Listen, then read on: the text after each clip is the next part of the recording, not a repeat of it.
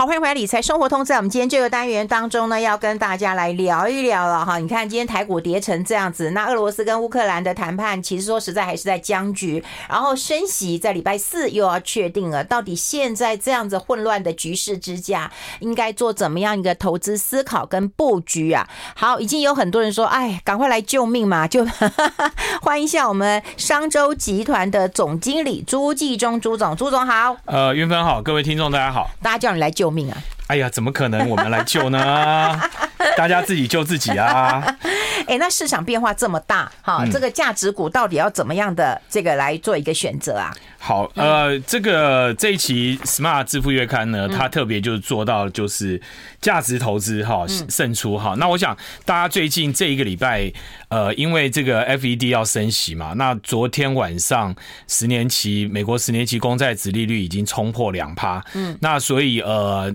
那你就你就看到全世界股市都不好嘛？是啊。好，那全世界股市不好，那尤其台湾，台湾呃，应该第一个就是说，台湾过去一段时间我们也涨非常多，美国也涨非常多。那尤其是科技股最近就跌得很惨。嗯。那我们看一下 Nasdaq，呃，这个从高点到现在已经跌了二十一个 percent。嗯。那你跌了二十一个 percent，很多人就说啊，这个是不是一个走从呃已经进入一个空头市场？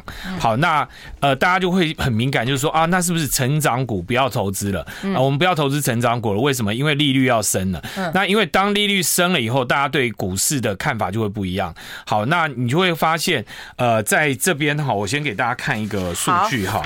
那大家帮我们往前一点，让大家能够看。大家可以看这张图哈，它告诉大家就是说，在二零一五年那一次升息的时候哈，哪些市场表现的比较好？在这这个图上面这边有看到哈。那各位，你看到有哪些市场表现比较好？台湾、巴西。好，台湾、巴西就明显出列了。好，那我们再回过来，再来看这边。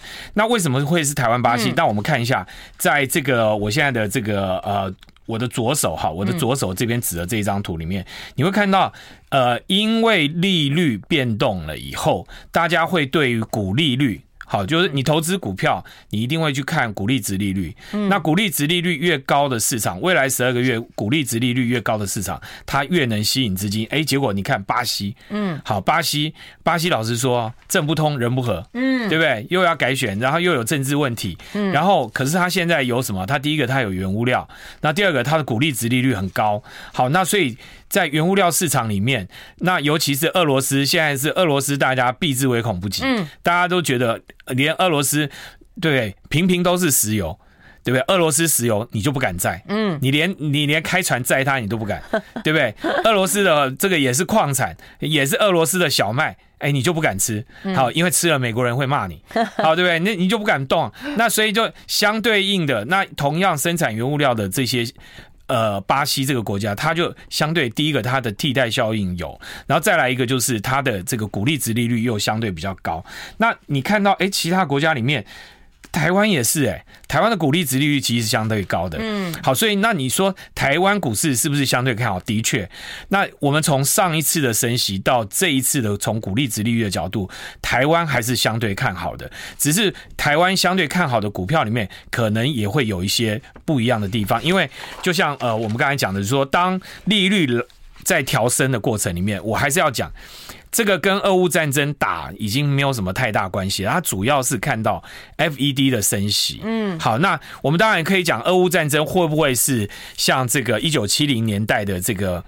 呃，这个六日战争，好，就是以色列跟这个阿拉伯国家的战争，然后导致那一次的恶性通货膨胀。那这个也是最近有人在探讨的。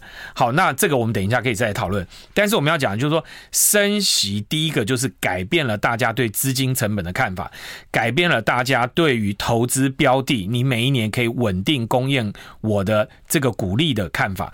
那因为这个改变。那所以市场的很多方向就会跟着改。那我们现在从历史的数据看起来，呃，刚才给你大家看到，就是当升息的时候，呃，股利值利率高的股票市场，它相对会比较吸引资金的青睐。嗯。那另外一个，我再给大家看，就假设在升息的过程里面，哈，呃，在就美股来看，哈，那就利率升，它对相对就是价值股，但它的投资比重就会拉高。好，那另外一个就是美元升，好，因为最近是美元在升值嘛，好，那美元指数也是一直步步的走高。那美元升的时候是什么？美国的大型股是比较看好，好，所以我们就是呃，从历史的轨迹来看，就第一个，当利率调调升的时候，价值股会是比较看好的。嗯，那另外一个就是当美元指数走升的时候，大型股是比较看好的。那这个我讲都是历史的资料。好，那我们从这个历史的资料给大家的这个观念来讲，那我们就来想说，哎，为什么会是这样？那因为你当你在利率便宜的时候，大家追求就是成长，那科技股代表就是成长，嗯，那所以这个。科技股带动的那个走势，哈，那等于就是在过去两年里面，它已经反映到一个相当的一个价位。好，那所以可以从说，呃，这么讲，就是从去年十二月开始，你就看到这个趋势在转变，因为大家担心利率走升。那呃，你看今年去年年底、今年年初的时候，是不是大家都在谈说，FED 升息一次可能不是升一码哦，它可能会升两码哦。今年升息哦，就是随着股市一直涨。通货膨胀一直上去，通货膨胀每天这个每一个月公布啊，十二月公布的时候创新高，然后一月公布的时候又创新高，二月公布又创新高，于是大家就开始喊说，哦，那就是升息五次，升息六次，升息七次，最高已经喊到升息七次。可是俄乌战争一打下去以后，大家就说啊，那可能不会升那么多了。好，那可能升息的次数会少一点。好，那你就会看到说，因为升息的原因。大家对于投资的逻辑开始改变。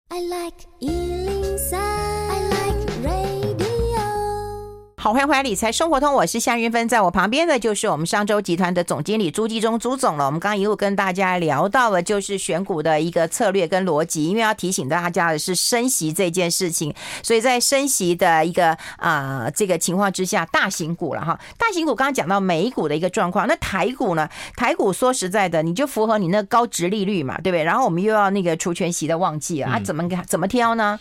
好。那个，我想这一期 Smart 有给大家一个这个逻辑哈，就是所谓价值股选股的五点零的方法哈，就从一点零到五点零哈。那各位看一下哈，这个我觉得还蛮有趣的哈。这个它这个第一个一点零的时候，它是。瞄准股价低于公司清算价值的股票，这个是我们最讲讲价值股。嗯，好，那最简单就是你很多资产股，嗯，对不对？那你你现在公司清算的价值，你去算一下，然后那你看一下，哎，它现在股价已经跌翻天了。嗯，好，那前一阵子就比如说我刚才举例子，大同，好，大同的这个股价跌到二十五块以下的时候，哎，你就看到外资就开始回头买买买。好，最近就把它撑到又撑回三十块以上。好，那这个就是一个。一个比较明显例子，但是这个我觉得是比较传统。那因为你怎么去看这个公司的价值？好，那再来一个它的这个呃成长型的价值股的投资法，就是寻找未来六个月到一年内营收会快速成长的标的。好，就是你还是要去看基本面，嗯，就是未来短期之间它营收有成长，那同时还有什么？还有它的现金流要稳定。好，它未来十年到二十年，它有一个稳定的现金流可以进来的公司。嗯，那这个这两个都兼具的时候，产业就不一样喽。如果你只会成长，就可能是科技股；可是你又要现金流稳定，然后又能够未来有成长性的股票。那同时呢，它的这个市价又被低估了。好，有有被市价被低估的。那同时，它还可以透过 AI 大数据去实践。它的新的这个价值的理念跟想法，如果你从这五个标准下去筛选的话，嗯，那我认为 Smart 这一期推荐的里面有一个类型的股票，大家是真的可以好好注意啊。传统就是大家去买金融股啦，嗯，好，就是买金融股，嗯，因为金融股里面你有很多的公司，呃，因为升息之后，其实对金融业来讲，相对他们的利差可以拉大，对它的本业也会比较好。那同时，因为你今天升息，那相对的，呃，你今天拥有的，因为台湾的银行，它相对它的资产也是比较多的。它去年也大赚钱哎。对，它去去年也大赚钱，所以它资本市足率比较没有担心。再来一个，因为台湾的房地产最近都好，嗯，那台台湾的银行里面又是房地产的融资又占大宗。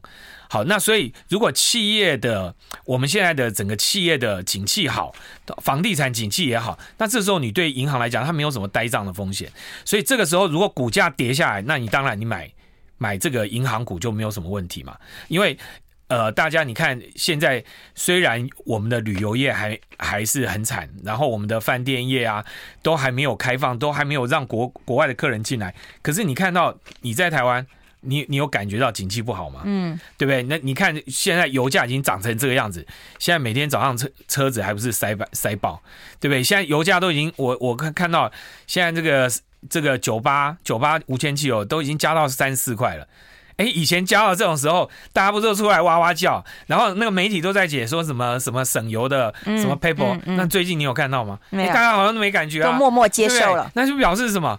哎，大家手头松啊，因为为什么财富效应嘛？嗯，因为第一个，呃，现在。产业不错的，因为台湾做外销的产业还是多。嗯，好，那这些外销的产业，它事实上因为整个原物料价格上来了以后，又加上供应链的调整，整个缺货，你你会看到很多成功，就是有赚钱的公司还是多的。嗯，好，那再加上房地产的价格也上来，所以对台湾来讲，当然大家手头比较松，财富效应好，所以大家比较敢消费。那所以你你看到。这个银行，我认为银行如果现在股价在跌的时候，那你银行对大家来讲，相对它是你去投资它，它相对是有利的嘛。好，那当然你要避开一些，比如说呃，比如说寿险公司买了很多这种高收益债，结果里面有俄罗斯的公债，嗯，哎，那这个你可能要避开，那这个你就稍微避开一点。可是有一些银行的哈，他做银行的这些银行，它营运不错的这些银行，我觉得你就可以注意。好，那一个是金融股。另外一个呢，哎，就是什么工业电脑的股票。嗯，好，为什么我讲工业电脑的股票？哈，我们现在看到整个呃，在这次疫情过后，其实大家对于数位转型都是非常非常期待或者需求非常大。那你我呃，我们看到就是呃，在特别我们商业周刊前几期，我们有特别做到台湾的劳动力人口缺乏。嗯，劳动力缺的时候，这时候。对制造业者，第一个想的是什么？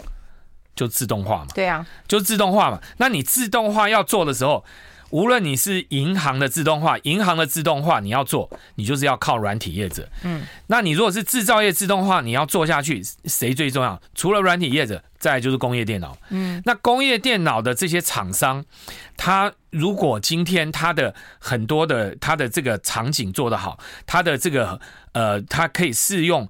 特别是在智慧工厂的这一块，它做得好的，那尤其是像有一些呃，比如说我我我我讲那个研华，好，这个工业电脑龙头研华，研华它的它有各式各样的场景去来讲它的自动化，农业有农业的场景，工厂有工厂的场景，它有不同的产业的自动化的场景来来来来销售它的产品，来提供它的服务，像这样的公司。诶，如果股价跌下来，你当然可以买啊，因为它是符合现在的整个需求。它虽然是科技股，但是它卖的不是概念，它是真的是卖现在的数位转型需要的这些东西。所以那符合这个工业四点零的，嗯，这种超强的这样的一个商机。嗯，好，那所以我们这这次也帮大家整理出来，好这些，呃，这个盈余的预估，这些我们都帮大家整理出来。那所以。有一些这些做自动化，然后特别还有这个跟网络安全，因为当你今天做数位化，你网络安全就变得很重要嘛。那你各位看一下这次俄乌大战是不是里面一大堆网络的攻击？那所以这个网络安全绝对是更重要的事情。好，那所以呃这边呃有提供了，我们有提供了几几总共有四档股票吧，四档股票。好，那就是供大家参考。那我觉得这个。工业电脑的这一块也是大家可以注意哈，所以金融股还有工业电脑，这个都是值得大家注意的。那另外什么什么云端啊，什么行动支付都含在里面了嘛？呃，这些应该应该是说它做的更细，因为云端并不在这个工业电脑里面。好，云端是呃，可能是会在哪里呢？你会看到的是电信公司，嗯，电信公司因为它都跟云端的厂商做配合，所以电信公司的这个未来。我觉得也是大家可以留意的。好，我都发现你避开科技，然后谈传产了。我们先休息一下。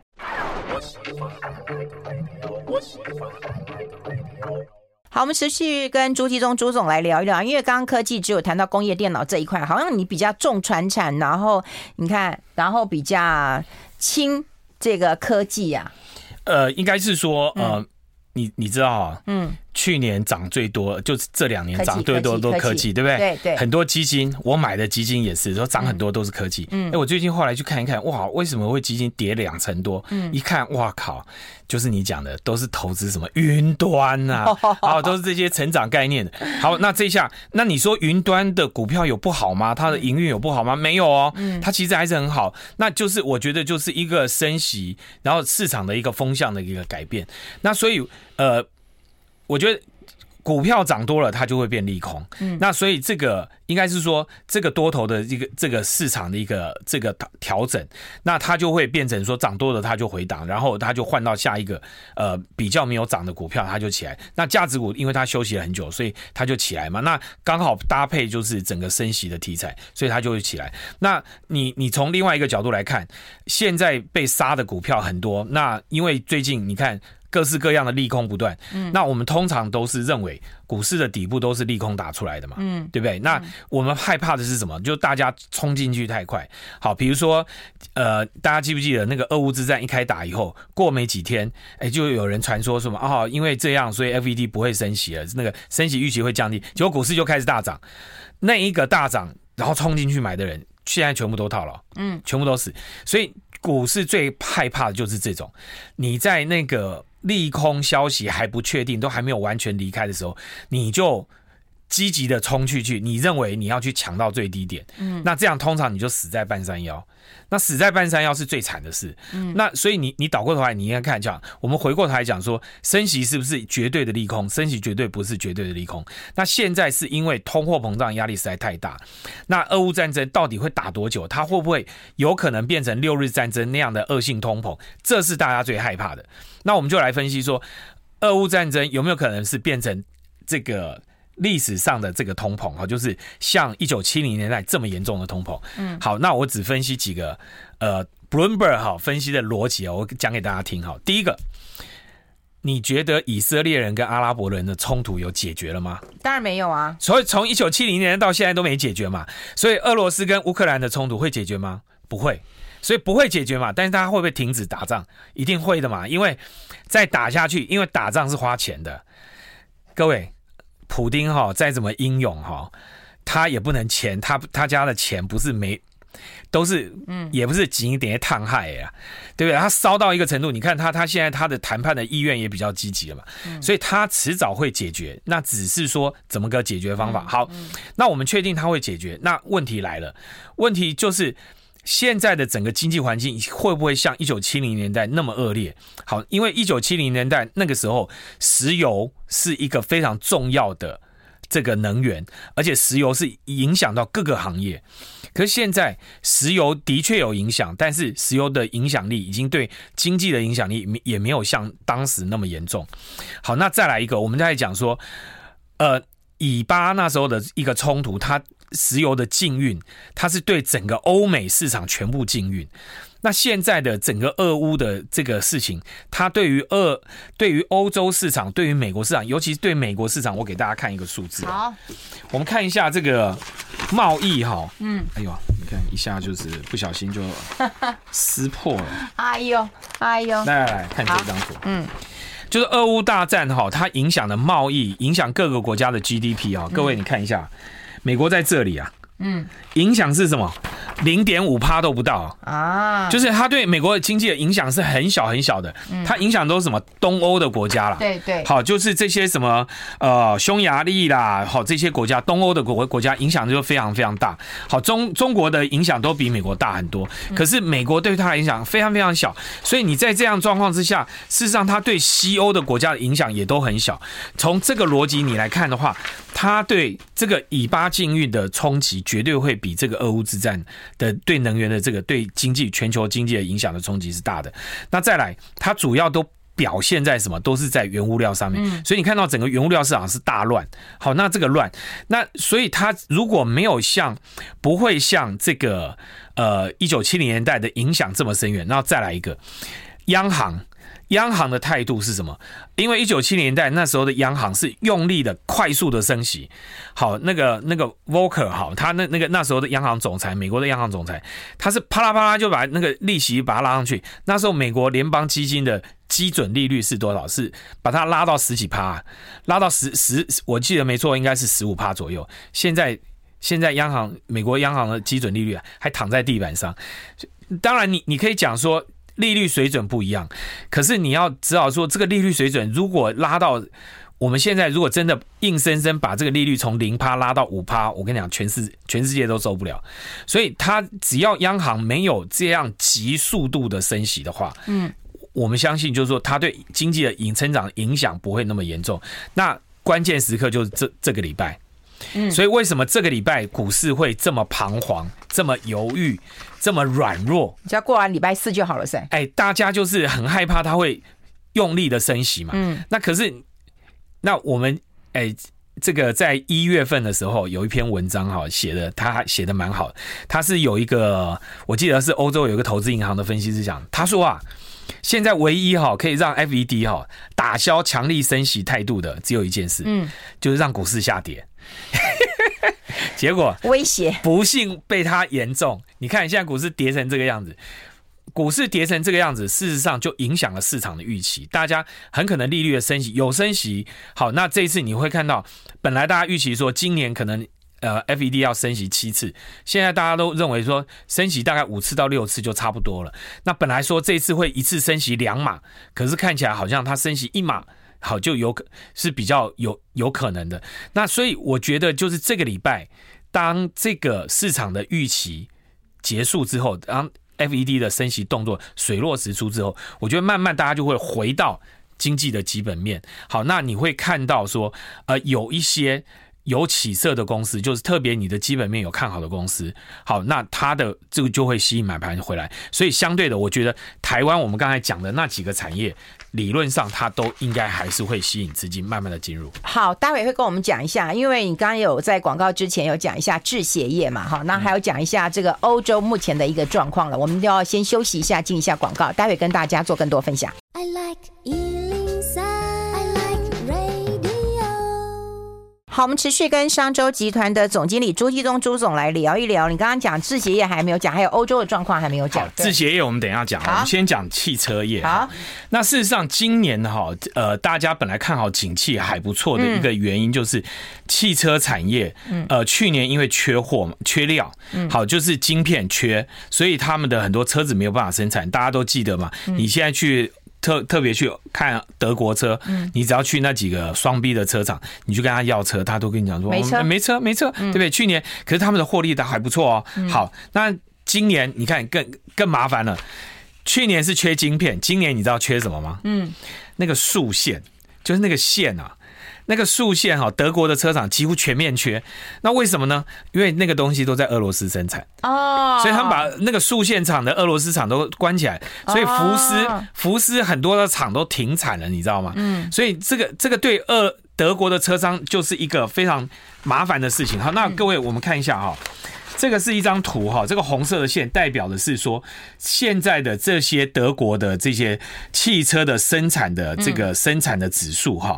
那各位你看到这个去年哈，去年的这个第二季、第三季哈，它这个生产指数是降到最低。那意思就是说，这个生产指数现在已经来到一个低档，就是相对基期是一个很低的水准。所以今年只要在下半年，就是第二季之后，只要这些。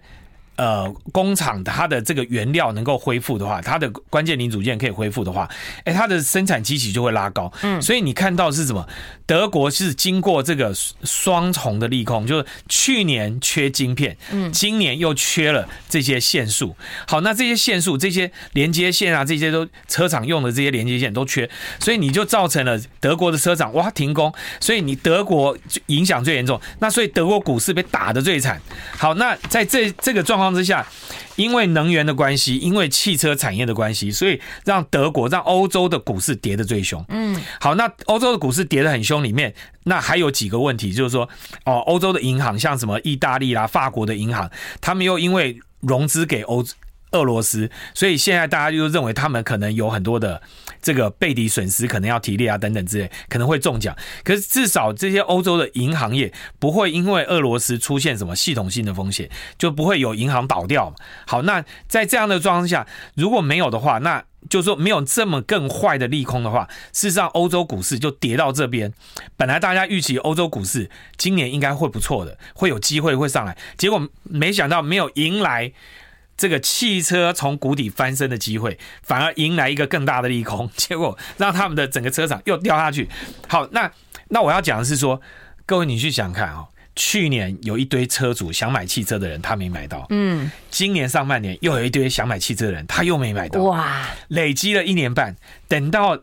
哎，这战争总有一天会打完吧？嗯，对不对？那打完了之后，等到这些料补齐的时候，那那个反弹是不是就蓄积了未来一个可以成长的动能？那汽车产业是一个非常重要的产业。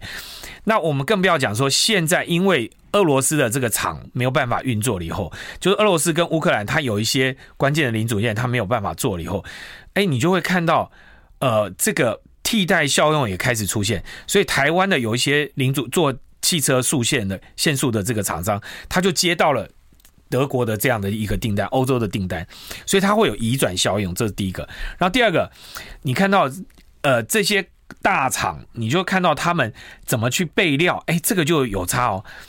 那个不是这个乌克兰说有一有一种半导体用的奶气，嗯，有没有那个奶气？哎，很多半导体厂现在因为。乌克兰的两个主要的奶气厂，一个就在马利坡市，你知道吗？有一有一个做奶气的厂，就在马利坡市。马利坡市就是。乌克兰南方那个最近不是被打的很惨的那个城市，嗯，嗯，那你现在那个奶昔的工厂一旦停工的时候，你你这个半导体你不是就被影响，也受影响。可是你看我们的台积电就说，他们早在俄乌大战之后，他们就已经找到 second source，嗯，哎，这个就很厉害啊。那你就证明说，为什么我说大家还是可以注意台积电，就是因为台积电在这一方面的经营能力，它的确是非常非常强。好，那我们回来，除了我们讲说这些在俄乌之战里面表现很优秀的公司，然后。这个欧洲的车厂、汽车工业，它其实是被双重利空打击以后，但是它的需求它会递延发生，所以我们觉得欧洲的景气还是不会弱下去。那再来一个就是我们讲说制鞋业，嗯，好，台湾的鞋厂，那台湾的鞋厂当然就是什么宝成啊、丰泰啊、自强 KY 啊、玉玉琪啊这些玉琪 KY 这几家公司，嗯，好，那我们讲说这几家公司为什么他会看好？哎，这个也是一个非常有趣的事情啊，就是二零二零那时候呢，整个运动鞋的确全球运动鞋，包括 Nike 都受到影响。可是二零二零当疫情稍微从谷底弹升回来以后，慢慢的他们的这个需求就打开了。那像 Nike 在去年，Nike 去年的成长大概是到十五个 percent。好，这哦没有，应该整个运动鞋的市场大概去年的成长是十五个 percent。嗯，那理论上台湾的这些制鞋业去年应该表现很好啊。嗯，哎，结果去年表现没有很好。那各位知道原因为什么吗？因为我们的这些制鞋厂哈，他们的生产线都在哪里？在越南啊，在印度。好，因为去年疫情的关系，结果他们的工厂都常常在停工。结果因为停工，所以他们的营运也受到影响。可是我们要讲的是说，你的。你是帮人家代工嘛？那你的母厂那边它的销售其实不错的。那你现在是因为疫情的关系，所以你受到影响。可是今年如果越南，呃，这个印度的疫情没有那么严重的时候，嗯，当这个工厂又开始重新恢复生产的时候，哎，你的营运是不是就会上来？嗯，好，那所以那再加上，因为大家户外运动、户外出游的这个事情，在呃过去两年因为疫情的关系，大家没有办法做。可是现在，当全世界都慢慢放弃清零，然后大家开始。往户外走的时候，哎，那这些户外产业的需求是不是会就会上来？好，那所以从这个逻辑跟角度来看的话，你就会看到说，哦，这些做运动鞋的公司，好，这些代工厂，哎，它今年的营运，哎，搞不好是看好的，因为它去年有一个低基期。好，那经过这样梳理之后，我想大家就可以看得出来说，有一些产业，好，去年在这个低呃基期效应的比较下，去年因为疫情的关系，或者因为缺料的关系。所以造成它的营运被压抑，但是今年因为随着这些利空消息慢慢改变的话，那你它后面就有机会。当然前提是什么？俄乌战争的这个阴影必须要先拿掉，它必须要先抵定，然后再来一个就是 FED 升息的这件事情，它必须要先抵定。那等底定了以后，这些不确定因素哈，因为因为股票市场最害怕短期来看的话，最害怕就是不确定因素。当这个不确定的因素能够确定了以后，那我相信大家慢慢的信心就会回来，那你就会看到有机会。那所以，我建议大家是什么？在这个时间点，第一件事，嗯，你要把资金布局布局好，你要手上要留着足够的现金，因为这个战争会不会马上结束？不会，通货膨胀可不可以马上舒缓？不会。不会马上嘛，哈，那所以你一定要，你不可能一次就一把梭哈，千万不能梭哈，用梭哈的概念来投资，千万不要。那这个时候你可以慢慢的投资一点，好，就慢慢的在低档风用定时定额的方式，慢慢的开始买。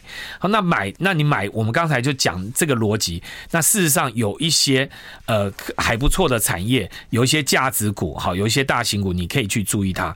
那这些题材等你买了以后，那等到这些战争的因素。通货膨胀因素解除之后，股市不可能永远跌嘛，就像过去股市不可能永远涨一样。那大家千万投资的时候，应该要用一个长期的心态来做投资。